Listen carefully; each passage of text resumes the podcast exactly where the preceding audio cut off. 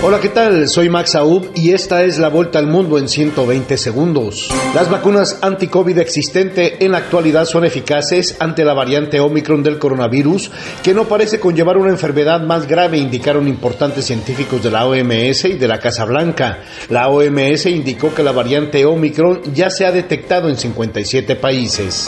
El presidente estadounidense Joe Biden y su homólogo ruso Vladimir Putin se enfrentaron durante unas dos horas en una videollamada en la que Biden advirtió a Moscú que habrá sanciones y un enorme perjuicio para la economía rusa en caso de invadir Ucrania. El Parlamento alemán eligió este miércoles a Olaf Scholz como el noveno canciller de Alemania desde la Segunda Guerra Mundial y dio comienzo a una nueva era en el país más poblado de la Unión Europea tras los 16 años de mandato de Angela Merkel.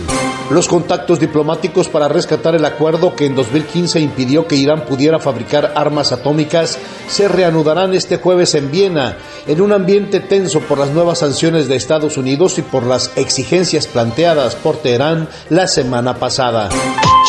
¿Te aterra hablar frente a un público, ya sea en vivo, en tus redes sociales o simplemente grabar un video? Max Aub te prepara para mandar el miedo a volar y tomar control de tus nervios. En tan solo nueve sesiones, Max Aub te transforma. Escríbele al 786-409-8724.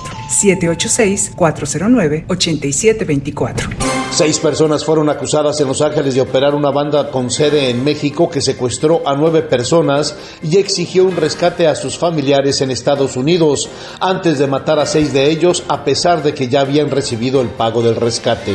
El Senado y la Cámara de Diputados de Chile aprobaron en votaciones consecutivas un proyecto de ley sobre matrimonio igualitario que incluye la adopción por parte de parejas del mismo sexo.